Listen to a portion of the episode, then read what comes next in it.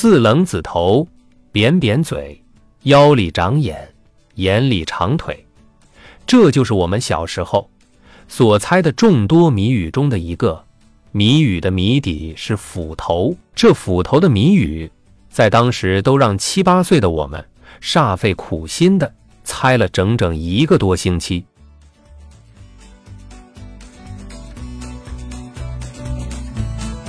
这种猜谜语的行为，在当时的皖北农村又叫破迷。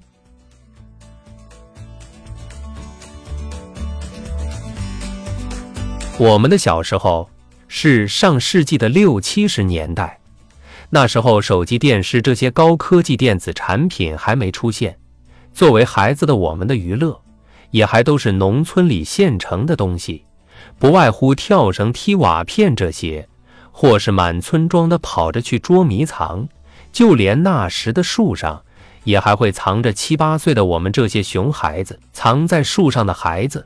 这时还生怕别的孩子找到，还会把自己的身体隐藏在那树的浓叶深处。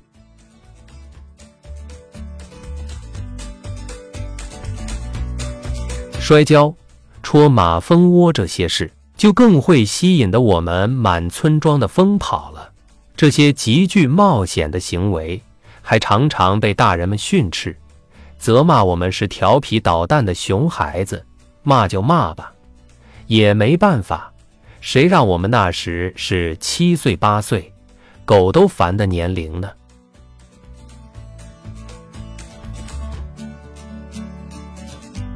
当然，这些都是我们晴天里的行为。若是阴天下雨时，我们就会安静的多了。那时的农村尚是泥土路面，每遇阴雨天时。稀泥都会被人踩马踏得多深，十分难行，所以这时我们就不得不安静下来了。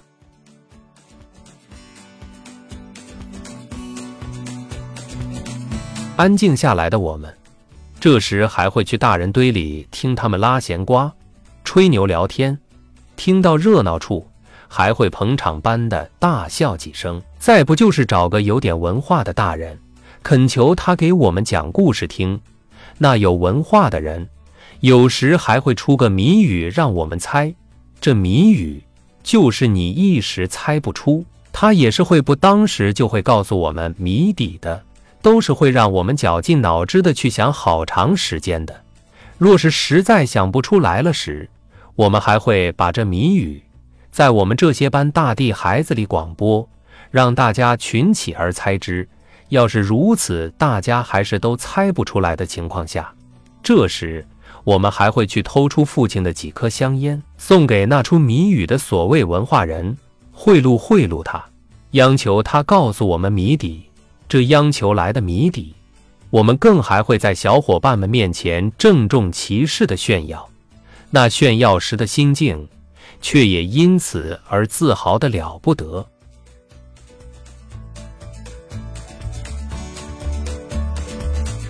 那时候，父母们有时也会出些谜语让我们猜，但由于那时的父母们文化水平都比较低，有的几近文盲，故而太高深的谜语，他们自然是出不出来的。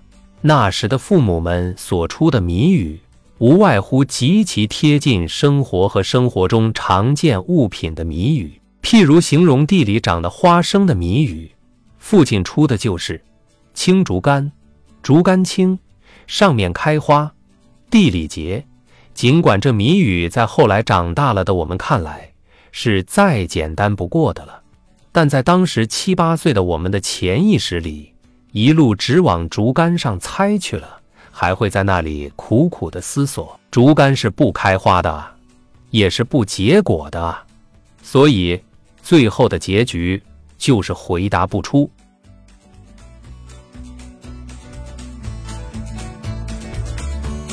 这时还会气得父亲大骂我们咋就一个木头疙瘩，于是便把我们拉到花生地里，让我们看那花生。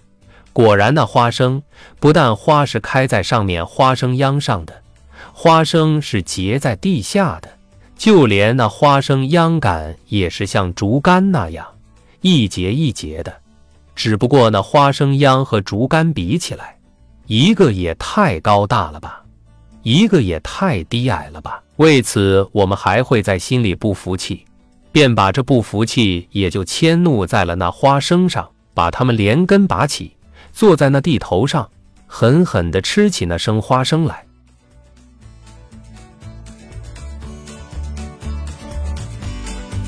由此，也就还会在那时七八岁的我们的观念里认为，天底下的父亲都是最不讲理的。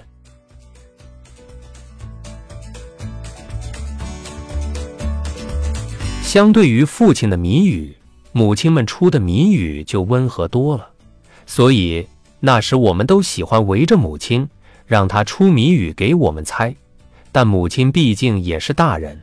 那思维同样和七八岁的我们相比，也是有差距的。那时候，母亲出的谜语也是会让我们煞费苦心的想好多天的。母亲的谜语是：金斧头，银把子，猜出送你个小褂子。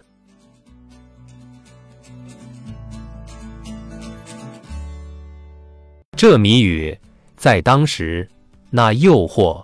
也可谓是相当的大的了，因为在那个年代，生活水平还相当低下，衣服都是老大穿小了，老二穿，老二穿小了，老三十。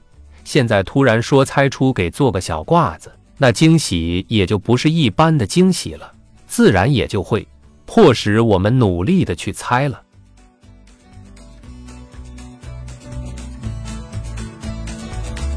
开动七八岁的脑筋自不必说，但往往还是想不出，于是就撒娇卖萌的让母亲提示。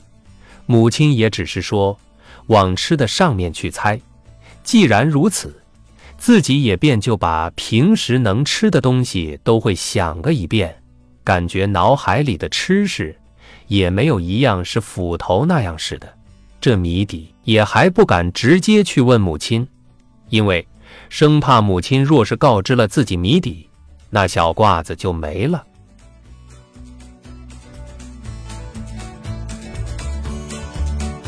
自己猜不出，于是同样发动小伙伴来动脑筋，把全村的和自己差不多大的孩子都召集来，帮着猜。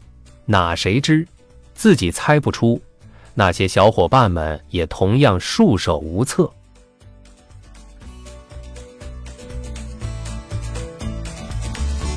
最后，只得舍弃那送的小褂子，求母亲告知谜底。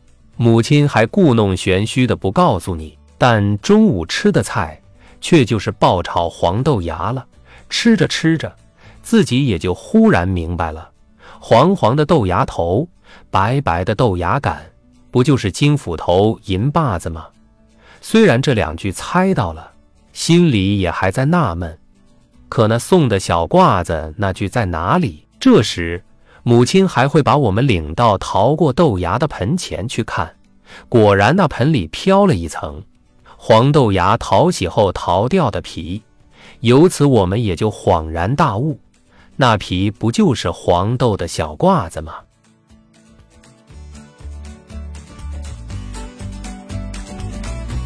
此时。七八岁的我们还会认为被母亲骗了，那黄豆皮是黄豆的小褂子，我们又不能穿，还会闹着要母亲给我们做个真正的小褂子。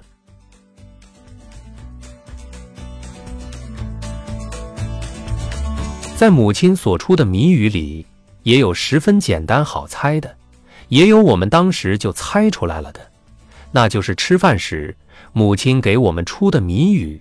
那谜语说，两个老头一般高，一到吃饭就摔跤。本来我们吃饭的筷子都停在那里了，等着好好的去猜这谜语。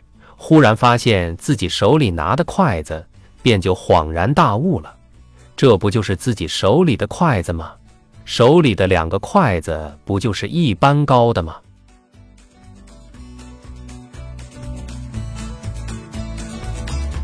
上世纪的六七十年代，那时七八岁的我们最喜欢去走亲戚了，有时候亲戚那里得来的谜语，也是会拿来让小伙伴们来猜的。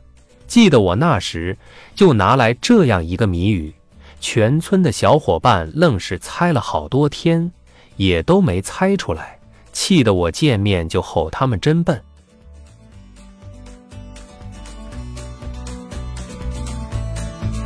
那谜语是：弯上弯，弯下弯，骨头长在肉外边。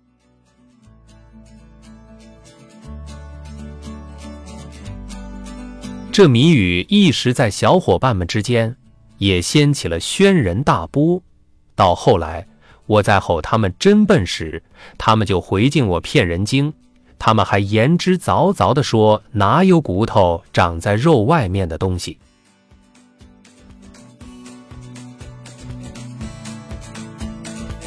于是，我就把他们领到河沟边，从河沟里抓起一个螺丝让他们看，嘴里还骄傲地大吼道：“看到没？这螺丝不就是骨头长在肉外面的吗？”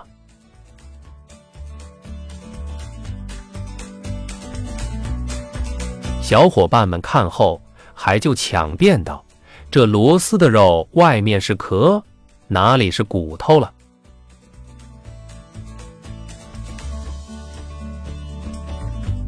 壳就是骨头，骨头就是壳。我吼的声音比他们还大，为此我们还会回家去问大人，更还会互相不理对方好几个小时。过了那会儿，我们就又会跑到一起玩去了。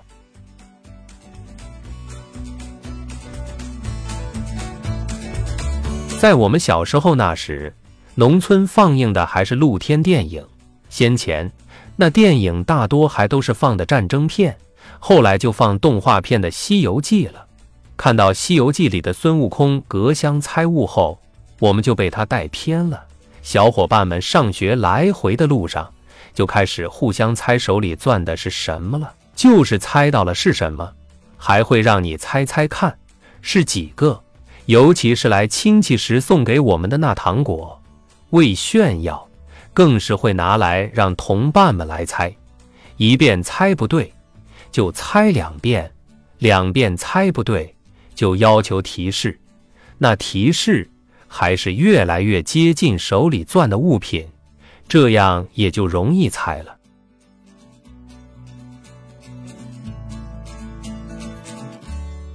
猜对了，当然也不会是白猜的，那糖果还会让他咬一口。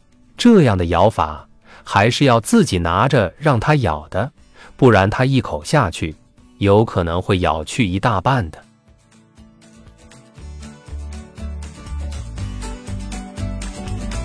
这样的猜谜，猜到后来也就什么都猜了。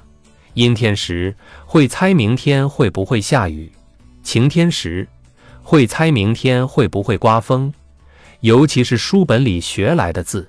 更还会编成谜语让大家来猜。学到“郭”字时，那猜字谜就是一点一横长，口字在中央，子字去拉架，耳朵扯多长。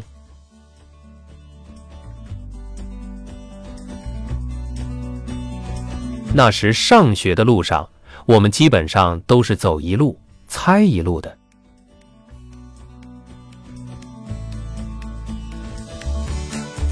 如今，再回头看看那儿时的谜语，感觉是那么的浅显易懂，自己还在纠结自己，就这么浅显易懂的谜语，在那时怎么就能难住自己呢？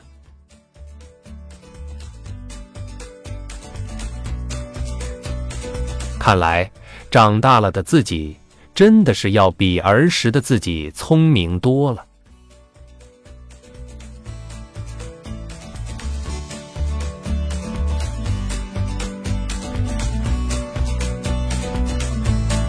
王贵田，我们小时候的猜谜语分享完了。